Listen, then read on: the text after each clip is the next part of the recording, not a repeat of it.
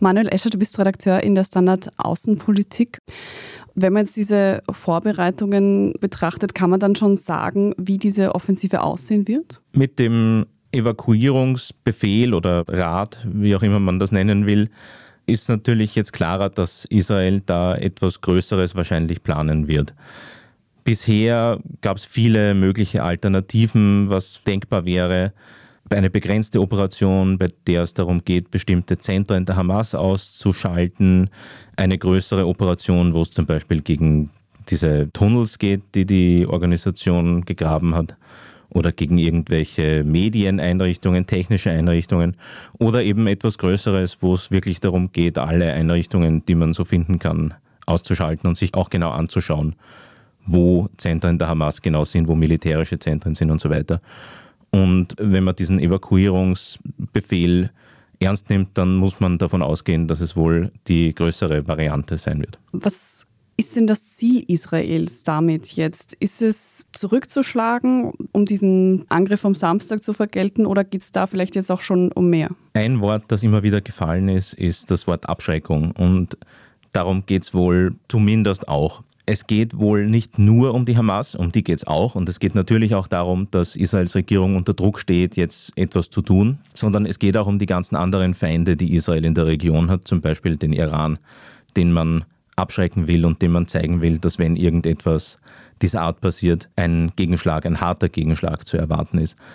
Was die militärischen Ziele jetzt bei dieser Operation sind, da liegt vieles, glaube ich, noch im Dunkeln. Bei früheren Operationen hat man versucht, die Hamas zu schwächen, also sicherzustellen, dass sie Israel auf eine gewisse Zeit keinen großen Schaden zufügen kann. Das hat dann Monate, Jahre gedauert und dann kam der nächste Schlag. Und so hat man geglaubt, dass man mit immer wiederkehrenden kleineren Schlägen die Gefahr klein halten kann und die Hamas im Gazastreifen halten kann.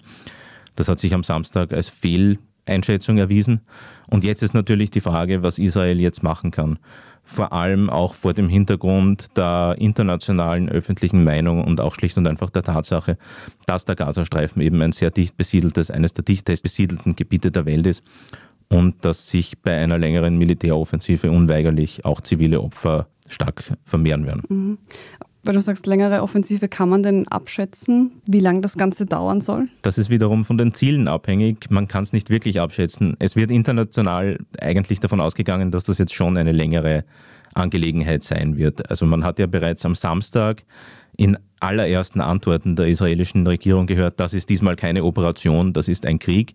Sie haben diesen Kriegsfall auch ausgerufen zum ersten Mal seit 1973. Das zeigt einerseits natürlich, wie schlimm die Angriffe vom Samstag waren. Und es zeigt aber andererseits auch, worauf man sich vorbereitet und wie man das aufgenommen hat.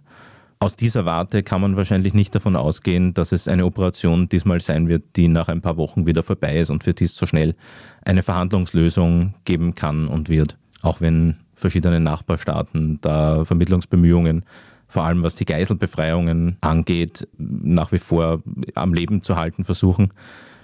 Wahrscheinlich wird das länger dauern.